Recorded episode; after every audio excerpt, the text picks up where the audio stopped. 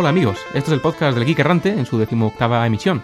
Hoy es 12 de octubre de 2007, o lo que es lo mismo, Istiklal, Shagaf, Masiyat, Yabab, 9 de Ba'id y primero de Kul y Shai.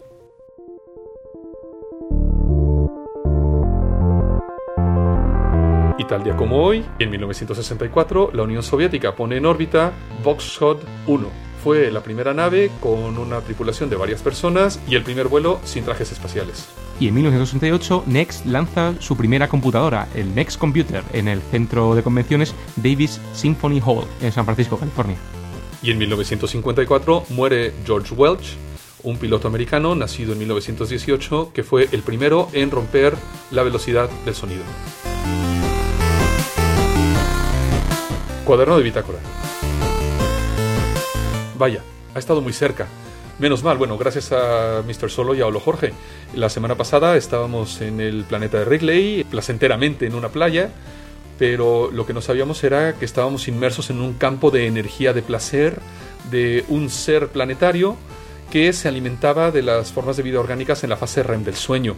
Al final, bueno, la muerte sobreviene por desgaste sináptico. Gracias a la disciplina de su raza, Mr. Solo ha logrado alertar a Olo Jorge a través de un rootkit en la simulación planetaria, la cual logró hacerle despertar mientras el resto de la tripulación nos entregábamos a nuestros sueños más ocultos.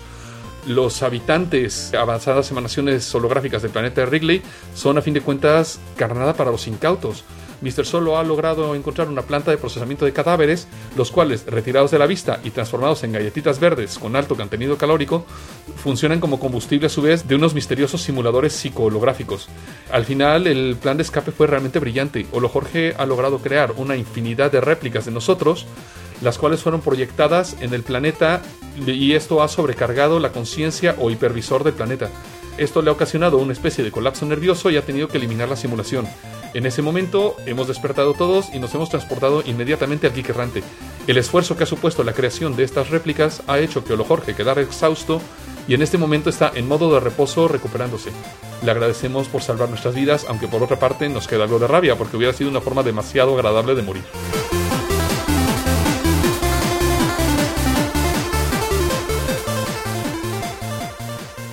Y vamos con el rincón del oyente.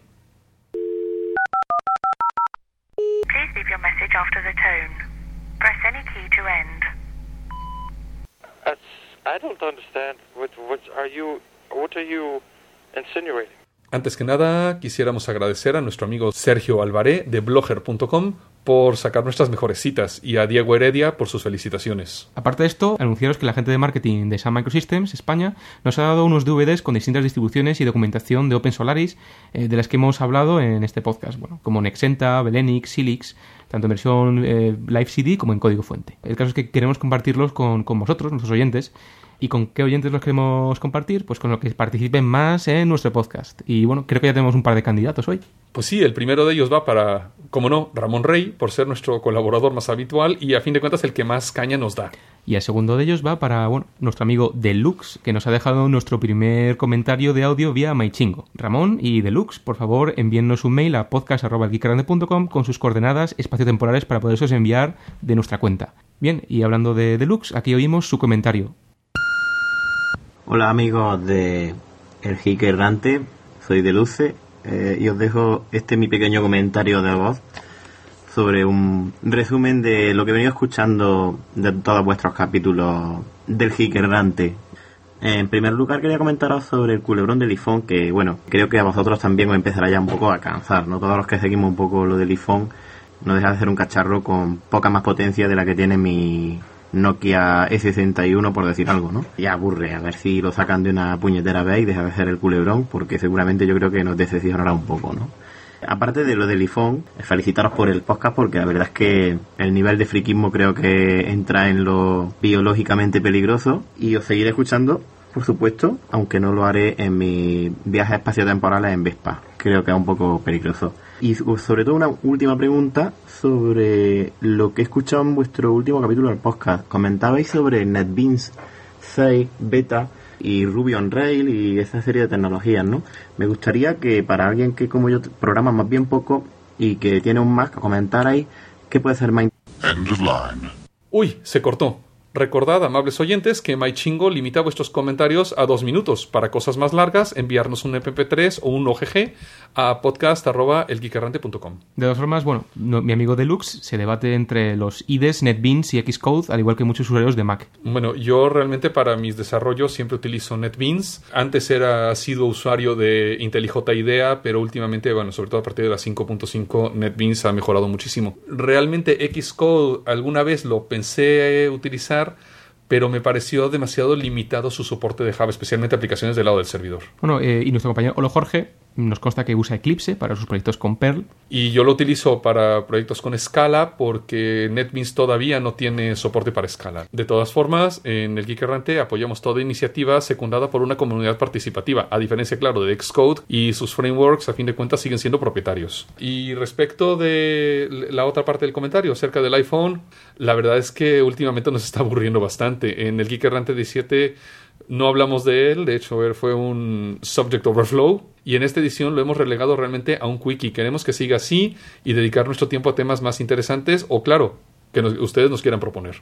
Bueno, y ya sabéis, si queréis, como nuestros amigos Deluxe y Ramón Rey, ganar unos DVDs con un montón de cosas sobre Open Solaris, no tenéis más que dejarnos comentarios interesantes en MyChingo, enviarnos MP3 lo que sea. Muchas gracias. Внимание! Говорит И показывает Москва. Работают все центральные каналы телевидения.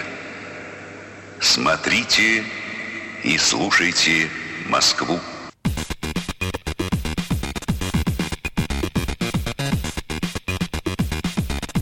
Pasamos a la noticia de entrada.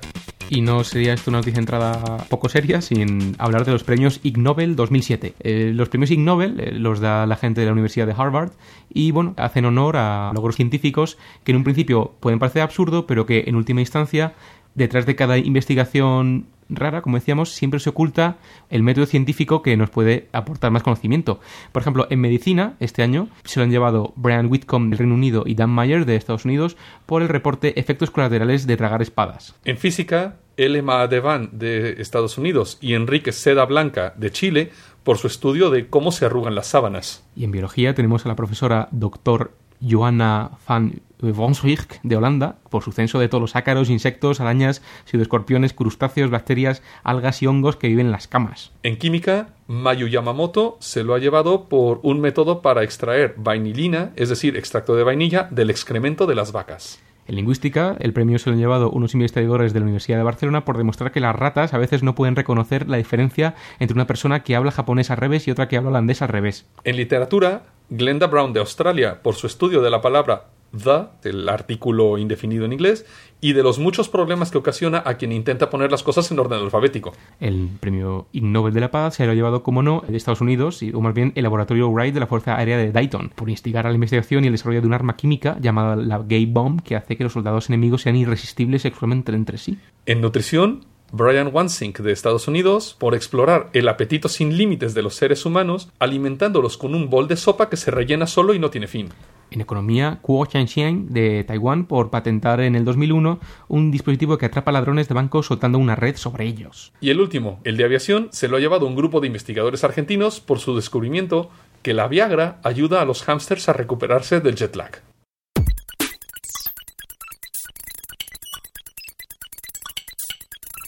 Bueno, y pasamos a nuestra sección de quickies misceláneos. ¿Qué tienes que decirnos, Mr. Solo? Grid Computing versus gripe aviar. El mes pasado se inició una colaboración sin precedentes entre científicos europeos y asiáticos. 40.000 computadoras ubicadas en centros de cálculo y desktops de más de 45 países, unidas por una red de computación distribuida llamada eScience, realizarán una simulación de 500.000 nuevos medicamentos sobre un modelo del temido virus de la gripe aviar en sus cepas más contagiosas. Se espera que los primeros resultados de esta aplicación del Grid Computing vean la luz durante las próximas semanas. Recordad que en el capítulo 5 del podcast hablamos sobre Grid Computing y mucho más. Descargadlo si necesitáis que os refresquemos las neuronas. La amenaza del estaño. La prohibición sobre el uso de plomo en dispositivos electrónicos tiene consecuencias importantes. El plomo se utiliza en la soldadura para evitar que el estaño genere pequeños pelos que pueden hacer cortos y destruir los dispositivos. Estos llamados bigotes de estaño han arruinado misiles, aparatos de consumo, marcapasos e incluso una parte crítica del transbordador espacial. Estos bigotes brotan espontáneamente y por causas desconocidas de los materiales basados en estaño, como por ejemplo la soldadura de todos los dispositivos electrónicos. Por lo general miden un milímetro o menos, pero el problema viene cuando estos bigotes se desprenden y comienzan a hacer cortocircuito entre las demás conexiones que hay en los circuitos que cada vez son más pequeños, o bien hacer interferencia con sistemas ópticos. Se estima que estos cortocircuitos podrían haber ocasionado 10 gigadólares de daños desde su descubrimiento en los 1940s.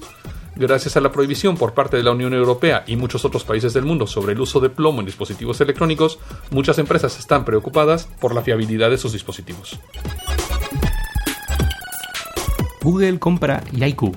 El 10 de octubre, los usuarios de Yaiku recibimos breaking news de Jiri Engström y de Petteri Kopponen, eh, los jefazos de la compañía finlandesa de microblogging. Google les compra. De momento todo es eh, entusiasmo y parabienes, eh, bueno, aunque se han cancelado los sign-ups y poco más sabemos. La duda que nos corre es, ¿por qué no han comprado Twitter los de Google?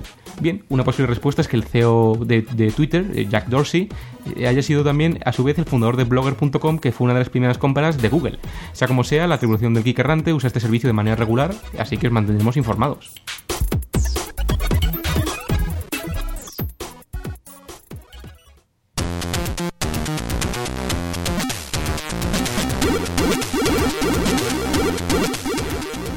Como follow-up en la parte de misceláneos tenemos un follow-up sobre la subasta del espectro de los 700 MHz. Un follow-up que es de nuestro capítulo 8.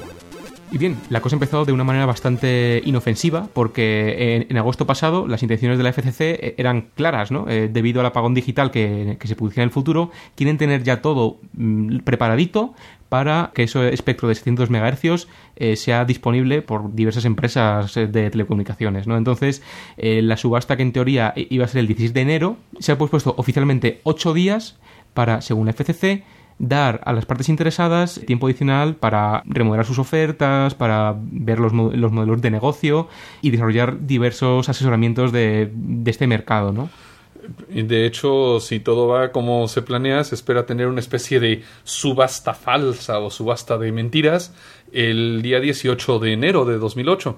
Y bueno, eh, para poder conseguir toda esta información, eh, puede uno leerse un documento de 122 páginas que los pueden dejar como estábamos nosotros en el planeta de Ripley. Pero bueno, es que además parece ser que detrás de esta decisión hay algunas cosas un poco oscuras, ¿no? Sí, como decíamos, la FCC ha retrasado la subasta por razones que a nadie convencen.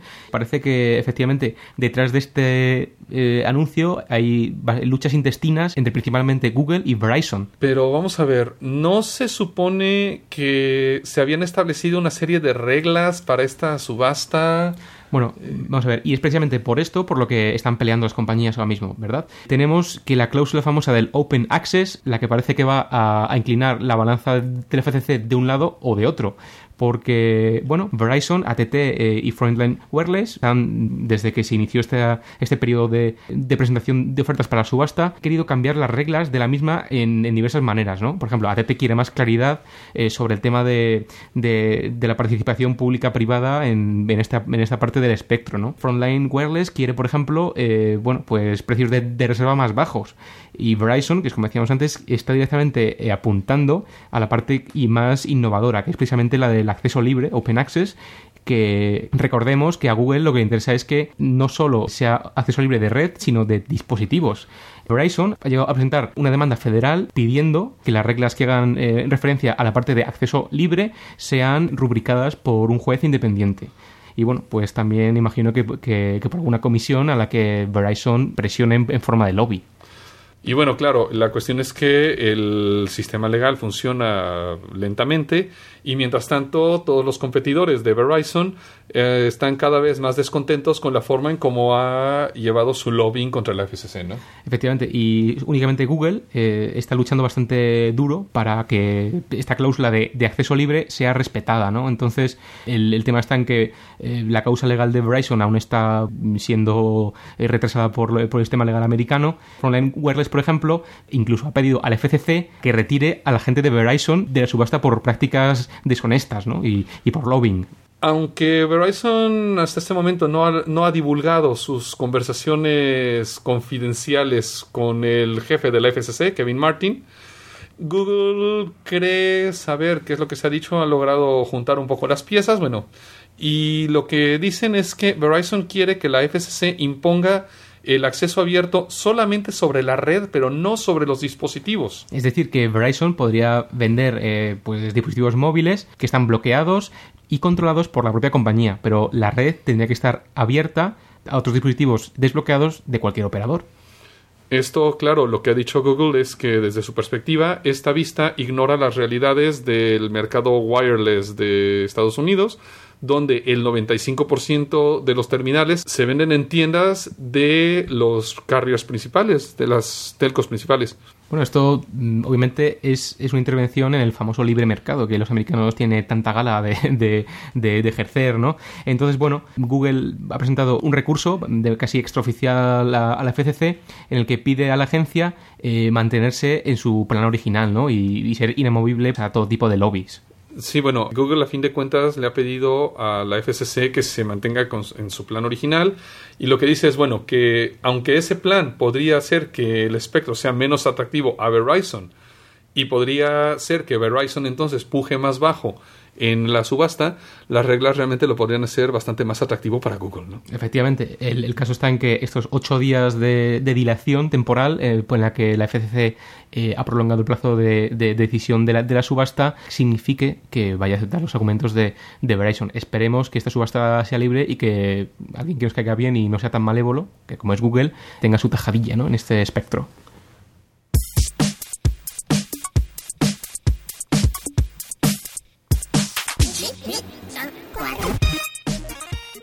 Pasamos a nuestra sección de noticias misceláneas. Y tampoco, bueno, no abandonamos Google del todo, ¿no? Porque, bueno, nos queremos hacer un eco de un artículo eh, que ha publicado el New York Times el, el, día 8 de, este mes de octubre, en el que, bueno, parece que han tenido acceso a información, no sé si confidencial, en la que ellos nos dicen, nos confirman, más bien bien dicho, que el grupo de ingenieros en Google está efectivamente desarrollando hace bastante tiempo en secreto el famoso G-Phone. Sí, porque, bueno, de hecho, Google en este momento sabemos que su principal fuente de ingresos es los anuncios. Y entonces, aparentemente, lo que quiere hacer es extender esta dominación que tiene a la Internet móvil, que en este momento es un mercado pequeño, pero se espera que crezca muy rápidamente. Bueno, recordemos que, que todo el desastre de, del G-Phone fue anunciado inesperadamente y casi sin saberlo por la directora de Google España, ¿no? En, en, sobre 2005, me parece. Bueno, fue más o menos en 2006 realmente, pero esto fue porque en el 2005 Google compró una empresa llamada Android, empresa de software para móviles. Sí, eh, esta empresa la cofundó Andy Rubin, que a su vez... El creador de Danger. Sí, justo. Claro. Y bueno, Danger que está detrás de, del famosísimo el Sidekick, ¿no? Esto de T-Mobile que bueno, a fin de cuentas fue una especie de predecesor o competencia directa del BlackBerry, ¿no? Sí, bueno, y en colaboración con Rich Miner, que es otro veterano de, de, de, de industria móvil, ¿no? Entonces, esto ha ayudado en gran medida pues a, a ver todo el tema de, la estrategia que va a tener Google eh, aquí, ¿no? Que es, eh, según el New York Times, crear una alternativa open source a Windows Mobile. Esto, eh, esto, es, esto es muy importante. Sí, porque bueno, a fin de cuentas lo que quiere hacer Google, según parecen decir los, los analistas, es desagregar a los carriers, como que quitarles un poco de mercado y aflojar un poco el control que tienen sobre sus propias redes, ¿no? Google de momento no quiere comentar nada al respecto y bueno, Eric Smith, CEO de, Google, ha dicho que, como decíamos antes, el mercado móvil es una gran oportunidad para Google, ¿no? Entonces, el caso está en que lo que hemos hablado antes de la FCC puede tener muchísimo que ver con, estos deseos de Google y, y sobre todo, eh, insisto, eh, si el G-Phone al final es una plataforma de software, eh, yo creo que sería mucho más importante que si fuese un teléfono.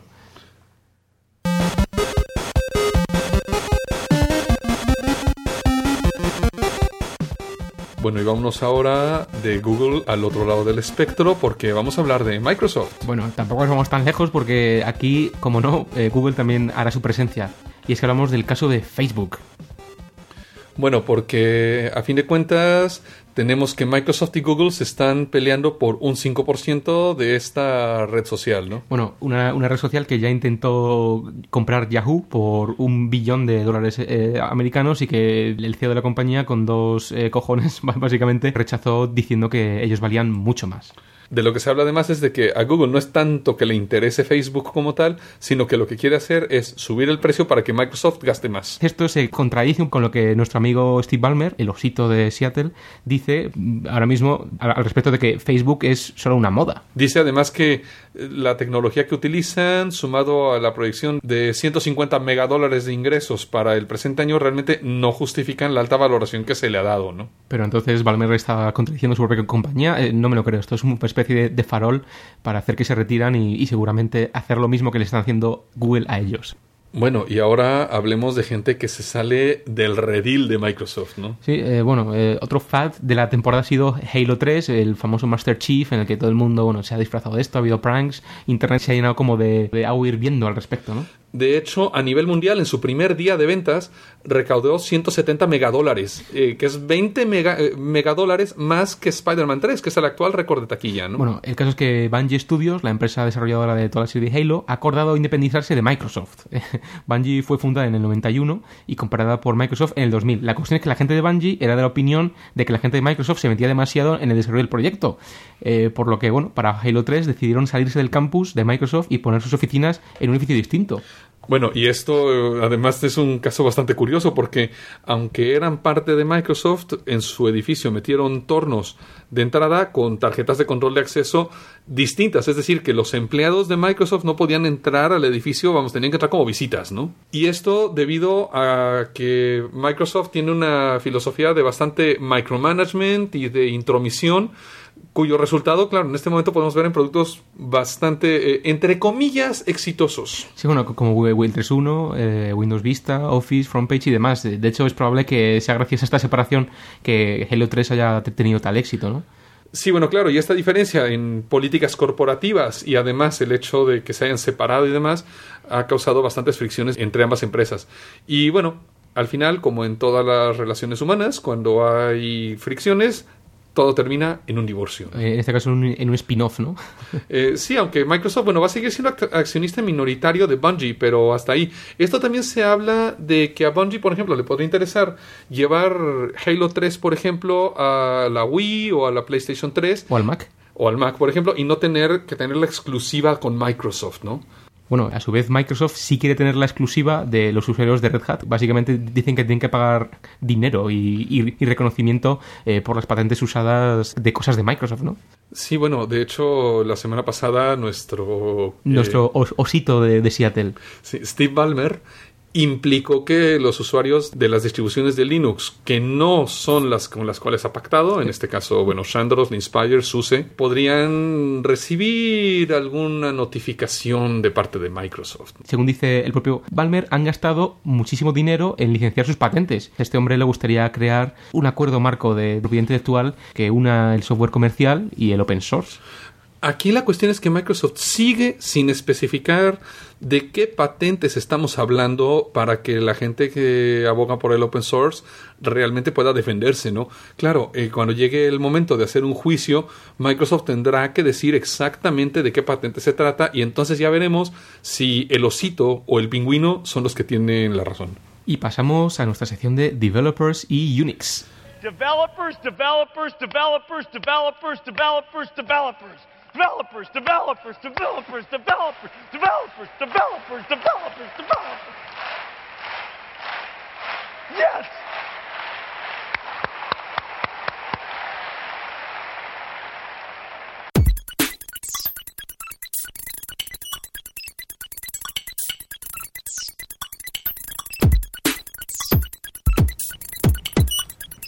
Bueno, y ya que se ha pasado por aquí el osito, comenzamos con nuestros quickies de desarrolladores. Y empezamos diciendo que aparentemente Apple por fin se iba a integrar ZFS de lectura y escritura en Leopard. Porque Apple ha distribuido una versión alfa de ZFS 1.1 para los desarrolladores de Mac OS X. ZFS recordarán que es el Zettabyte File System que utiliza Solaris. Este preview actualiza un build anterior que se había liberado el 26 de junio. En los release notes, Apple confirma que el primer release de macOS X Leopard, es decir, la 10.5, solo va a permitir acceso read-only a ZFS, es decir, que no será posible modificar ni crear ningún tipo de pool o de file system de ZFS bajo la 10.5.0. El preview para desarrolladores de ZFS permite lectura y escritura, incluyendo la creación y destrucción de pools y file systems.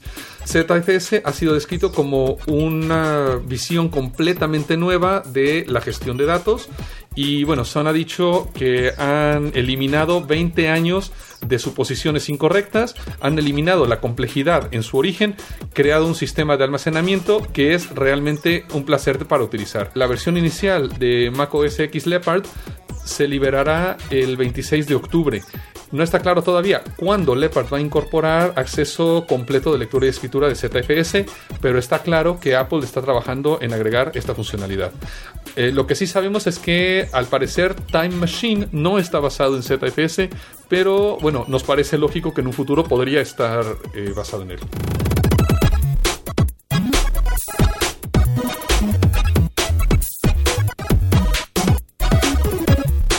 Se libera el motor eh, voz sobre IP de Wonderland. Para aquellos que no lo conozcáis, Wonderland es una especie de Second Life pero desarrollado en Java y orientado a los negocios. Al igual que en el famoso videojuego, cada participante es una imagen tridimensional de un ser humano, avatar, que puede caminar por distintos escenarios. A diferencia de Second Life, cuando se camina por este mundo virtual puedes escuchar las conversaciones de, otras personas, a no ser que sean protegido o hayan entrado en ubicación aislada. E incluso cuando te acercas a esas personas, cada vez la voz es más fuerte y cuando te alejas es más débil. El proyecto, eh, una de las grandes novedades de la Java One de este año, fue creado por Sun Y liberado casi en su totalidad bajo licencia GPL. Una de las partes que no se liberó en su día por problemas de propiedad intelectual era la parte que controlaba el sonido. Ahora esa parte de Wonderland también está disponible bajo licencia GPL como el proyecto de JVoice Bridge de java.net. JVoice Bridge permite realizar las tareas de comunicación y mezclado necesarias para procesar voz sobre IP, tareas que son necesarias para aplicaciones como telefonía sobre IP, celebración de conferencias, detección de habla y obviamente para conseguir los efectos 3D espectaculares de Wonderland. Sin duda este proyecto es el punto de partida ideal para construir un Skype en Java.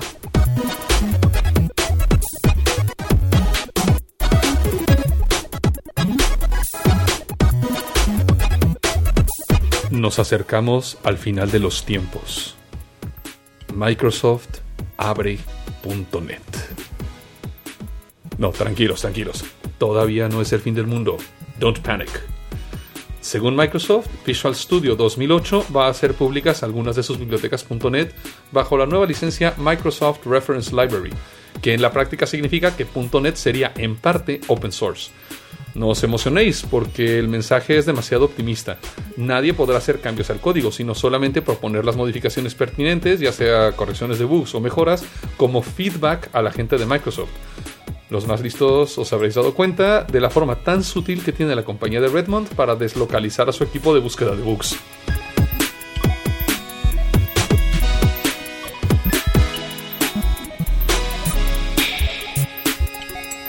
Bueno, y como follow-up tenemos el temido y aburridísimo tema del iPhone Firmware 1.1.1. Quiero pasar rápido por aquí, eh, porque como os hemos dicho en la introducción, bueno, pues esto nos aburre bastante y bueno, por lo menos vamos a meternos un poquito con el iPhone que, que sé que os gusta. Empezamos porque el nuevo firmware trae bugs bastante serios al iPhone. Estamos hablando de cross-site scripting, divulgación de URLs, de JavaScript malicioso en conexiones SSL, apertura de ciertos formatos de imagen que puede conducir a un, a un exploit.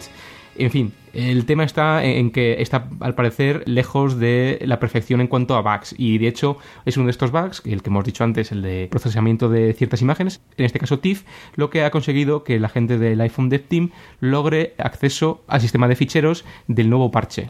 Bueno, con tantos bugs, a ver si no vamos a tener una botnet. A lo mejor podemos tener ahora la iStorm, ¿no? sí, algo así. El caso es eso. Aunque Apple se empeñe en cerrar su dispositivo, si siguen siendo tan paquetes como para dejar bastantes puertas traseras, por así decirlo, pues esto, como decíamos antes, eh, estamos condenados a repetir la historia de Sony contra los hackers de la DSP, ¿no?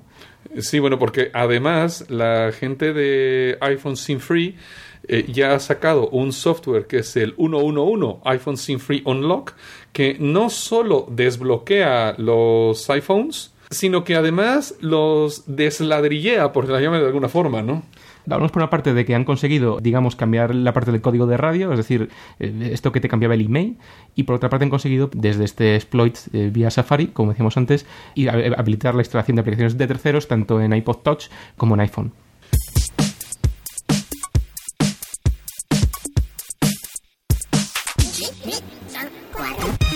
Bueno, y a ver, eh, por lo menos hemos pasado de puntillas por el iPhone.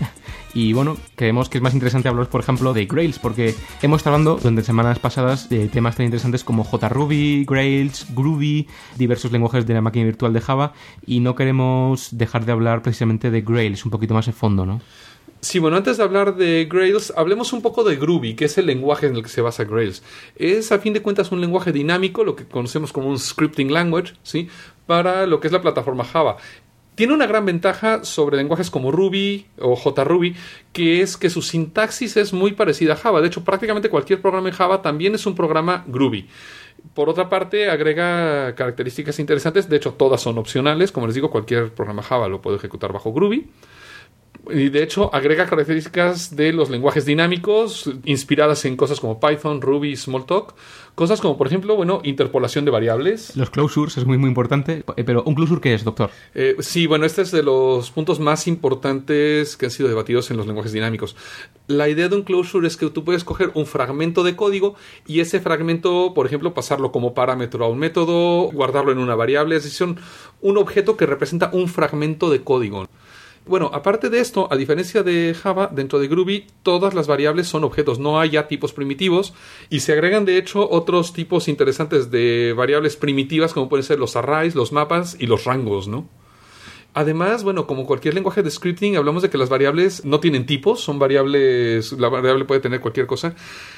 Una integración total con la plataforma Java. Y bueno, soporte algo de lo que se viene hablando bastante últimamente, que es los Domain Specific Languages, es decir, el poder definir en Groovy un lenguaje donde se utilice el vocabulario del espacio de problema que estamos tratando de resolver, ¿no? Bueno, eh, recordaros que la revisión actual de Groovy es la 1.0 y bueno, la 1.1 está en Release Candidate 1 y actualmente la mayor preocupación del equipo de desarrollo es el performance, ya que en la 1.0 es muy muy malo. Vamos, estamos hablando de programas que pueden tomar segundos o tal vez minutos en ejecutarse en Java, pueden tardar horas en Groovy, ¿no? Bueno, eh, bueno, es, vale, es un lenguaje dinámico, pero que quizás sea demasiado dinámico. Eh, sí, bueno, porque a fin de cuentas el rendimiento de cualquier lenguaje dinámico, por regla general, va a ser difícil que sea similar al de un lenguaje estático. Muchas de las optimizaciones que puede hacer el compilador de un lenguaje estático en un lenguaje dinámico no se pueden hacer porque no se tiene toda la información, ¿no? Sin embargo, bueno, el equipo de desarrollo de Groovy está intentando por todos los medios aproximarse lo más posible al rendimiento de Java nativo, ¿no? Bueno, y Groovy, el pasado abril, en la conferencia JAX del 2007, que básicamente es la, la conferencia más importante de Alemania del mundo Java, Groovy ganó el primer lugar al proyecto más innovador y creativo. Bueno, y así como para Ruby tenemos un framework llamado Rails para hacer sobre todo aplicaciones web, la gente de Groovy se ha currado un framework llamado Grails para facilitar la programación de este tipo de aplicaciones. Aquí la cuestión es que Grails no es realmente, como podría parecer por su nombre, un port directo de Java Sí, a Rails. más bien le han puesto este nombre para aprovechar el tironcillo que hay en este mundo por Ruby on Rails. O sea, que, que no os asustéis. Bueno, Rails es un framework hecho totalmente desde cero, es un framework totalmente nuevo y la gente de Grails realmente ha decidido pues no inventar la rueda y han creado un framework donde agrupan otras herramientas ya existentes dentro del mundo Java. De esta forma, la presidencia se gestiona a, a través de GORM, un modelo objeto relacional que está montado sobre Hibernate. El flujo de código y la inyección de dependencias se hace usando Spring. La composición de vistas mediante SiteMesh. Y la gestión de todo el proceso de desarrollo lo hacemos a través de una herramienta que todo desarrollador Java conocerá, que es Ant. Sí. Entonces, todas estas, a fin de cuentas, son herramientas muy utilizadas, ¿no? No están realmente haciendo un framework completamente desde cero, por lo tanto, Grails es bastante más estable y bastante más maduro de lo que podría aparentar su número de versión, que en ese momento están hablando del 0.5 y están por liberar la 1.0, ¿no? Ahí está el, bueno, los dos principios en los que Grails se, se basa, ¿no? Que son convención en vez de configuración y dry, don't repeat yourself. Sí, no te repitas, no, no digas las cosas dos veces. Esto es un principio también en el que se basa Rails. Por ejemplo, en Rails y en Rails se encuentran muy pocos archivos de configuración, sino que se utilizan convenciones, por ejemplo, como de que el nombre de una clase corresponde al nombre de la tabla de la base de datos que sí, se pueden hacer luego otros tipos de mapeos, pero las cosas por defecto funcionan así. Y se utiliza muchísimo código generado. De hecho, bueno, lo que dice la gente de Grails es que una de las metas del proyecto es hacer que el desarrollo sea di- divertido, utilizando un ciclo de desarrollo ágil que permita al desarrollador centrarse en la funcionalidad de la aplicación en vez de los requisitos técnicos del framework. Bueno, y, y si yo me quiero poner con Grails, ¿qué tengo que hacer? Primero, yo diría aprender Groovy. El sitio original de Groovy es groovy.codehouse.org. No vayan a groovy.com, que es otra cosa, no tiene nada que ver. Y hay un sitio en español bastante razonable que es groovy.org.es. Y una vez aprendiendo Groovy, empezar a aprender Grails, que lo podemos encontrar también a partir de groovy.org.es, eh, los, los- links al proyecto. Y bueno, para NetBeans hay un plugin por ahí que empieza ya a trabajar con cosas de Groovy. Todavía está, muy, está bastante verde, pero ya puede empe- empezarse a trabajar. No está tan maduro como el soporte de Ruby, por ejemplo. Y bueno, puede funcionar, claro, en cualquier servidor de aplicaciones o si es aplicaciones standalone, puede funcionar también desde la línea de comando como cualquier Bueno, aplicación o, Java. ¿no? o desde Cloudfish, ¿no? Como, como hemos dicho.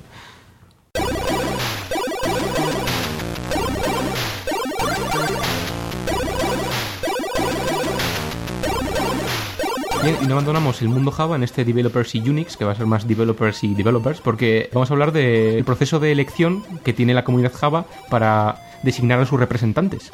Vamos a ver, desde que Java fue establecido, desde los inicios, Sun creó un organismo conocido como el Java Community Process, conocido como el JCP.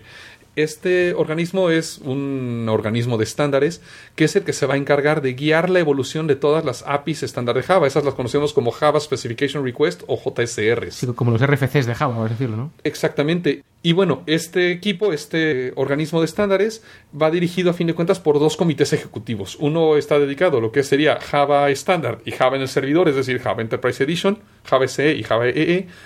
Y el otro a Java móvil, que es Java ME. Estos comités ejecutivos están encargados de cosas como, por ejemplo, la selección de cuál JSR se va a desarrollar. Cualquier persona realmente se puede unir al Java Community Process como un miembro y proponer JSR. Si yo el día de mañana quisiera hacer una nueva API de Java para facilitar la grabación de podcast, por ejemplo, lo podría yo hacer directamente y puedo proponer un JSR. En ese JSR yo tengo que indicar para qué sirve esta API, qué ventajas tiene y de hecho incluso proponer posibles soluciones o una posible API para esto. Entonces, el comité ejecutivo, en este caso de, por ejemplo, Java SE y Java EE, evalúa este JCR y decide si el JCR vale la pena, no vale la pena y si se debe desarrollar. No solo eso, sino que también va a aprobar la revisión de nuevas especificaciones, todas las revisiones de mantenimiento, la creación de nuevos JCRs. Bueno, ¿y aquí el papel de la comunidad o del desarrollador normal que se apunta al JCP? Esto, bueno, eh, viene en la parte primero de proponer los JCRs y luego el comité ejecutivo, una vez que decide que se va a desarrollar un JCR, tiene que designar una serie de participantes en el comité que se encargará de desarrollar ese JCR, que, donde puede ser, por ejemplo, el miembro que lo propuso y otros miembros interesados. A lo mejor, en este caso, si hubiera otros podcasters o a lo mejor Apple o cualquier empresa que forme parte del JCP, podría formar parte de este comité. Bien, y imagino que también tendrán derecho a elegir al comité, ¿no? Precisamente la noticia viene ahora a colación porque cada año se van a hacer elecciones de una tercera parte de los miembros de cada comité. Cada año se eligen cinco miembros del de SIE y cinco miembros del de Microedition. De estos cinco puestos, siempre son tres puestos ratificados, es decir, son puestos que Sun directamente nomina y los miembros del JCP lo validan o lo ratifican. Y luego hay otros dos puestos electos donde cualquier miembro del JCP se autonomina. Es decir, yo, si fuera miembro del JCP, también me podría autonominar para formar parte del comité ejecutivo y luego el resto del JC de los miembros del JCP me puede votar. Este año en el comité de, de Java Microedition están nominados Intel, NTT Docomo, Orange Francia, Research in Motion, eh, RIM y Samsung. En el comité de, de Standard Edition y Enterprise Edition están la Apache Software Foundation, Borland, Google, Norton Networks y Red Hat Middleware. En este momento están en proceso de votación de los puestos ratificados y en noviembre se votarán los puestos electos. La composición de los comités ejecutivos es importante para Java ya que indica las prioridades que se le dan a las distintas características de la plataforma. Nada más, bueno, para que tengan una idea de quiénes están ahí, dentro del comité de, es- de Standard y Enterprise Edition tenemos, por ejemplo, a gente de BEA, de Borland, de Fujitsu, IBM, HP, tenemos, por ejemplo, a Doug Lee, desarrollador independiente, Hani Suleiman, gente de SAP, de SAS, y en la parte de Micro Edition tenemos, por ejemplo, a Ericsson, a Nokia, NT Docomo, Philips, RIM, Siemens, Sony Ericsson, etcétera, ¿no? Sun Microsystems es miembro permanente siempre de ambos comités. y una vez acabado Developers y Unix, como siempre, es hora de combatir. ¡Anime!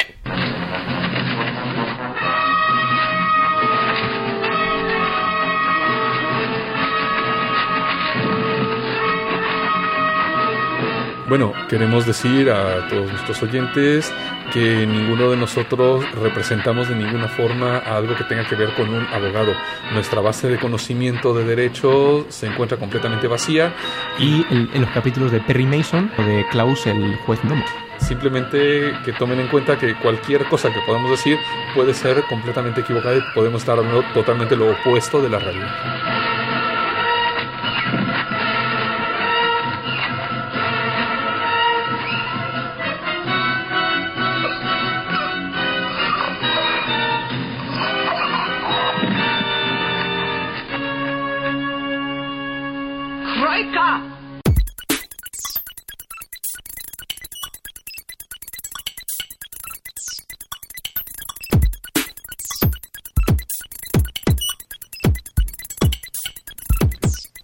Con los famosos quickies de derecho digital, vuestra sección quizá favorita, y diciéndoos que el Parlamento Europeo ha adoptado una resolución a favor de una biblioteca digital europea.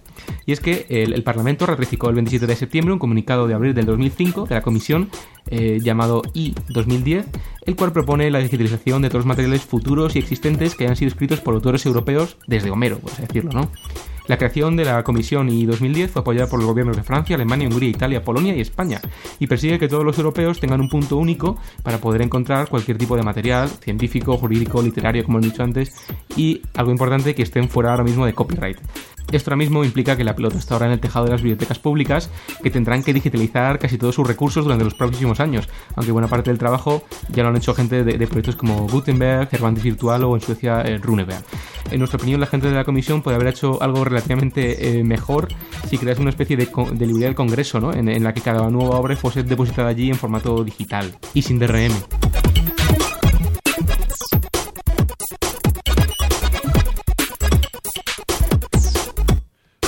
Y ahora un llamado a la comunidad porque en nuestro blog amigo, el Derecho y las Normas, derechoynormas.blogspot.com, se ha publicado una convocatoria donde se crea un wiki para poder discutir o para poder agregar ideas sobre la reforma a la ley de propiedad intelectual en España.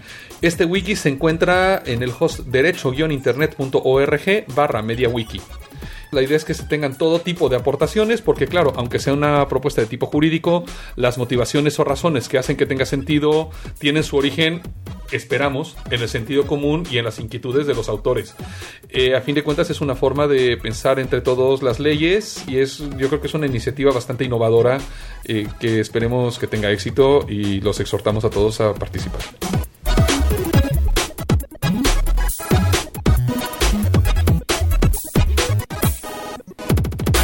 Yahoo dice no al DRM. Según explica Enrique Dance en su blog, en la conferencia del VP de desarrollo del producto, Ian Rogers, en el Digital Music Forum West eh, de Hollywood, se dedicó a decir a los directivos de la industria de la música lo que menos quieren oír, que Yahoo no invertirá ni un dólar más en sistemas destinados a impedir el acceso de los clientes a los contenidos, ni adquirirá o distribuirá contenido sujeto a este tipo de sistemas. Eh, cido textualmente, la traducción de Enrique Dance.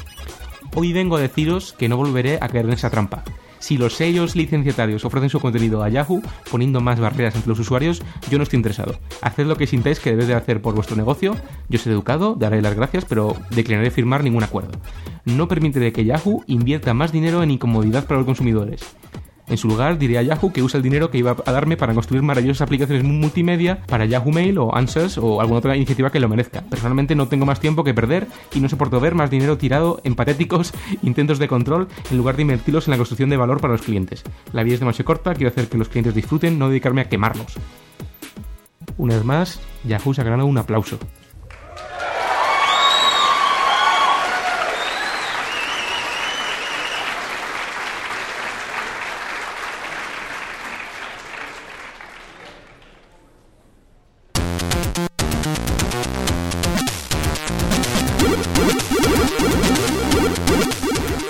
Bueno, y pasemos ahora a nuestra discusión de noticias de derecho digital. Y vamos a comenzar ahora hablando de Francia, porque tenemos un par de noticias que tienen que ver con nuestros amigos los franceses. ¿no? Nuestros vecinos, y es que eh, Francia le ha declarado la guerra al spam. Sí, bueno, lo que han hecho es que han creado un sistema que facilita que los usuarios puedan notificar a los ISPs cuando recibes spam y que les pueda avisar que están recibiendo spam que proviene de una cierta red. Sí, es básicamente que bueno, el gobierno francés ha puesto pasta eh, para desarrollar una toolbar open source para Outlook y para Thunderbird, ¿no? que son bueno, los programas de email que se pueden usar para reportar el spam directamente a una agencia creada por el gobierno francés.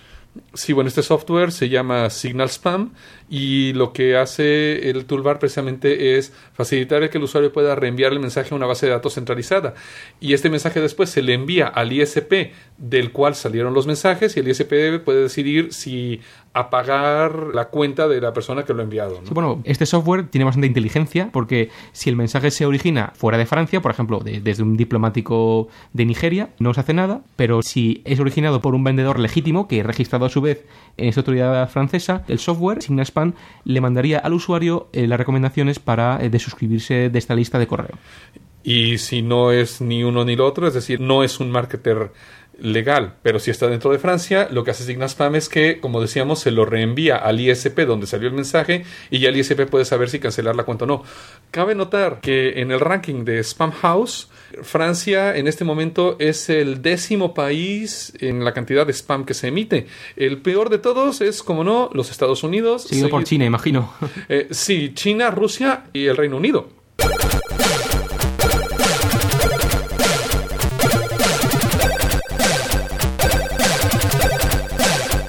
No nos salimos de Francia porque, además de colaborar los ISPs del país vecino con el gobierno para temas anti-spam, están colaborando de una manera más estrecha para parar la piratería online y para ir contra los usuarios.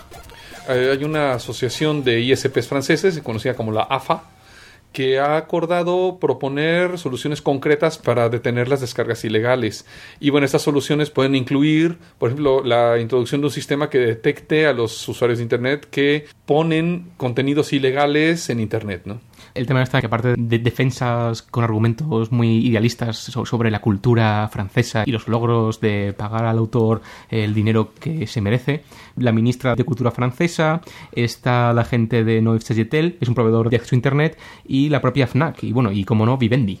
Tenemos entonces ahora una comisión con todas estas personas que van a considerar cosas como el precio, la interoperabilidad, el DRM y cualquier cosa que pueda favorecer las descargas ilegales. Bueno, esto es bastante curioso porque eh, algo que se ha obviado de, estas reuniones que, que ha este grupo es que el propio ministro Nicolas Sarkozy eh, propuso du- durante su campaña electoral eliminar todos los temas de DRM.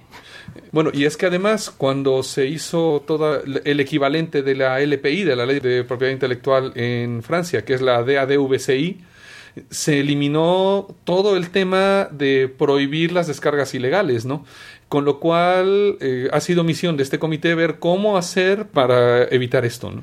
O más bien para casi imitar un media defender institucional en este caso llamado Radar eh, para ofrecer como una especie de cebo a los usuarios franceses de P2P para que si se descargan contenido ilegal por así decirlo sus IPs queden logadas y sean perseguidos por los ISPs y bueno en este caso en lugar de estar administrado por una empresa dudosa va a estar administrado por un or- organismo gubernamental dudoso Bueno, de hecho, además se dice que el sistema debe de ser administrado por una autoridad policial, ya que tiene que ver con temas de la libertad individual, ¿no? Sí, bueno, eso es únicamente una manera de, de cubrirse las espaldas, ¿no? Esto ya en Bélgica es el pan nuestro de cada día, ¿no? Porque eh, los ISPs colaboran de una forma muy activa con el gobierno y contra la piratería. En España de momento no hay ninguna medida porque recordemos aún que la, que la copia privada no es delito.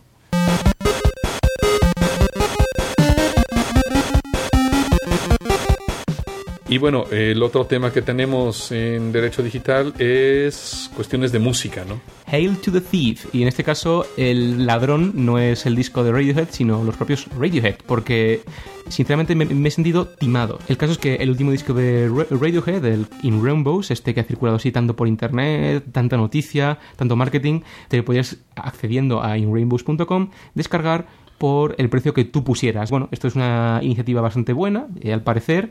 Y en fin, después de que Radiohead eh, se separaran contractualmente con EMI, desearon sacar este disco y recibir ellos mismos todo su beneficio como lo que parecía un primer paso a un cambio real en la industria musical. Pero bueno, en cuanto lo supe, la verdad es que como fan del grupo opté pues por registrarme, pagar cuatro libras, además, que es cinco y pico euros, que es lo que más o menos yo estaba dispuesto a pagar por esto. Pero éteme aquí que cuando recibí el código de activación y me descargué el punto zip, me encontré 10 canciones, bastante buenas, por cierto, en formato MP3 160 kilobits, primer pitidillo en el oído izquierdo, y sin ningún tipo de material fotográfico, ni en baja calidad siquiera, y tampoco siquiera instrucciones sobre copyright, y ni siquiera algo tan básico como una declaración de la agencia que me ha vendido esto, vía Radiohead, pues de qué iban a hacer con mis datos personales, entre ellos el- mi teléfono personal, por ejemplo. Bueno, pero al menos será, no sé, algún exclusivo de Internet, contenido exclusivo, que no lo puedes conseguir en ningún otro sitio, No, ¿no? todo lo contrario, porque bueno, el caso está en que sus managers se han pronunciado en una entrevista en Radio 4 para la BBC inglesa este mismo 4 de octubre que Radiohead quiere hacer llegar este contenido a cuanta más gente posible para lo que es necesario la intervención del, del mass market, ¿no? Es decir, que va a ser eh, Warner Chapel Music, la que por ejemplo publica la Name Morissette y Eric Clapton, la que distribuya su disco mundialmente, es decir, hemos sido timados una vez más por una maniobra de, de marketing buen rollista. Pero vamos a ver, tú, bueno, has pagado alrededor de 5 euros. Si tú hubieras sabido esto con anterior, si te hubieran dicho la calidad con la que venía, que no venía nada de arte, que eh, después iba a estar disponible, ¿lo hubieras comprado de todas formas a algún precio? No, yo sinceramente no había comprado esta música en baja calidad y con una presentación que es totalmente espartana y porque yo me esperaba que por esos cuatro libras tuviese un disco equivalente por lo menos con artwork y por lo menos a 192, ¿no? Entonces, este es el caso que eh, como tampoco he recibido instrucciones para poder cancelar la compra, pues creo que voy a intentar devolver esto de, alguna manera porque yo quiero comprarme el, el disco por lo menos, ¿no? Ahora que sé que va a salir, es que es absurdo. Sí, bueno, lo que le ha servido a Radiohead es que ha vendido aproximadamente 1,2 millones de copias del álbum. Eh, a un precio medio, como hemos dicho, de 4 libras, que van en el 99% a la banda. Entonces, bueno. Y que probablemente todas esas personas después se tengan que comprar el CD. eh, efectivamente, porque además que trae 10 canciones más, eh, que eso tampoco lo he dicho. Entonces, la cosa está en que me siento, la, la verdad, timado y quiero que me Radiohead me devuelva mis 4 libras.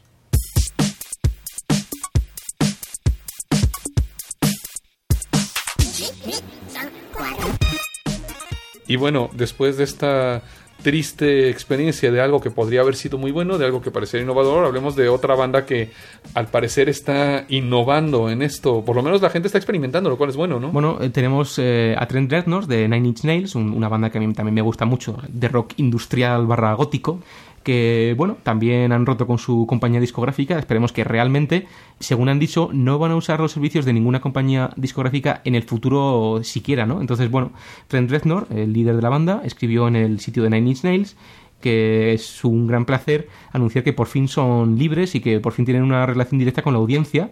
Y en fin, espero que el próximo álbum de Nine Inch Nails no sea tan descorazonador como la experiencia que he tenido con Radiohead, ¿no? Pero lo que sí es eh, bueno es por lo menos probar estos métodos alternativos de obtención de música legal para comprobar que la música, la industria discográfica ni siquiera está a la altura de, nosotros, ¿verdad? Bueno, y aquí mi pregunta es, eh, hasta ahora, bueno, se habla- hablado de bandas como Radiohead, Nine Inch Nails, de hecho también se habla, por ejemplo, de que Madonna va a empezar a distribuir sus conciertos en livesearch.com. Sí, bueno, Madonna, Jamiroquai o Oasis, bueno, se han pronunciado por distribuir ya sea sus conciertos, su, su material sujeto, digamos, a contratos discográficos por otros medios, ¿no?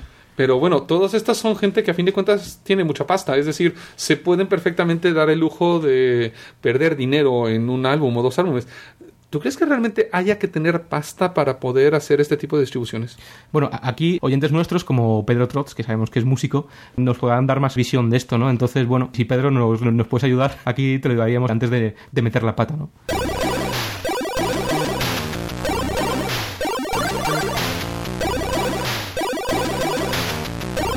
Bueno, Finalmente, bueno, dejándonos un poco de bandas, pero yéndonos al otro lado del contrato, que son las disqueras, el CEO de EMI, UK, ha dicho algo, bueno, este dice, embrace digital music or die. Eso a todos sus empleados. Vamos, no creo que vaya a empezar a asesinar a todos los No, bueno, empleados. que... aquí el nuevo CEO de la división de Reino Unido de EMI se llama eh, Guy Hans, ha hecho una aparición pública en la que advierte a casi a toda la industria discográfica y a sus empleados que realmente el tema de los CDs pues lo ve un poco pues que se va a extinguir, ¿no? Entonces eh, ahora mismo ve eh, la fuente de, dinero de la compañía en el giro total a, a la música digital eh, 100%. Bueno, esto tomando en cuenta estadísticas como que, por ejemplo, que los ingresos de ventas de discos en Gran Bretaña han caído más de 130 millones de libras desde el 2004, es normal, ¿no? Yo creo que es algo que la industria está tardando en darse cuenta. Ojo, pero el, señor Hans no ha dicho nada respecto al DRM, eso que quede claro.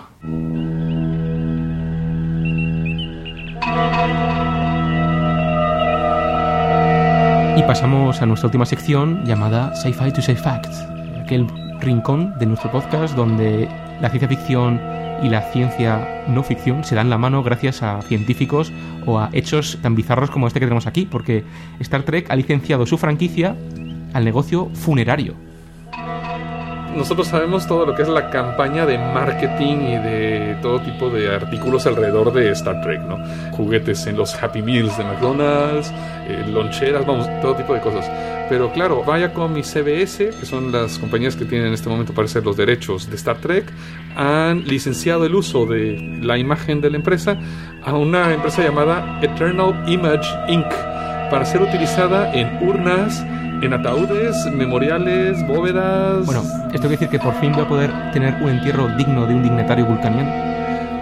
Mm, pues mira, posiblemente que sí, porque a fin de cuentas puedes ir a esta empresa y van a tener todo este tipo de ítems funerarios, no solo en Estados Unidos, sino en Canadá, en Europa, Australia, Nueva Zelanda, Rusia, Corea y Japón. Dios mío, quiero tener también un funeral en el que tiren mi ataúd al espacio como.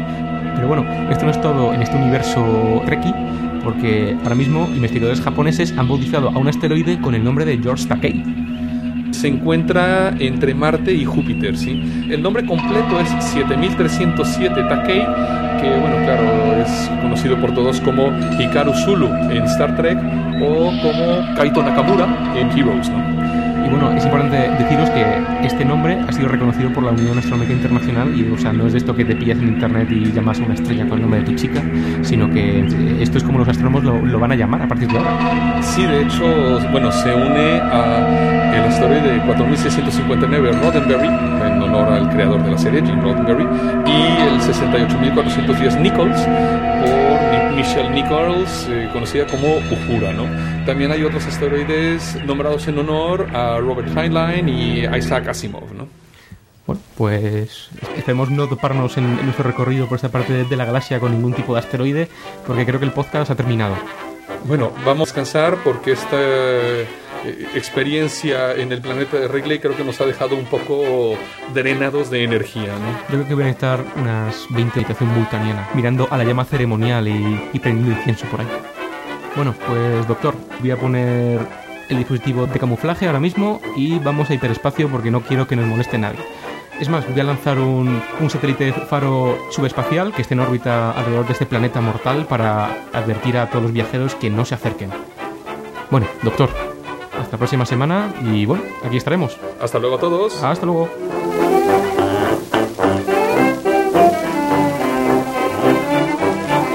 Este podcast se ha elaborado con 100% bits reciclados. Ninguno sufrió daños durante la grabación. Se distribuye bajo una licencia Creative Commons Share Alike Attribution no comercial 2.5 de España. Para más información visita www.creativecommons.es. Contacta con nosotros en podcast.elgeekerrante.com o a través de nuestro blog www.elgeekerrante.com. Business, nothing else to do. Just sit and parley-vous like monkeys in the zoo. This baby sure did know her stuff. I said, I'm through, you play too rough. There's nothing to this monkey business down in Tennessee.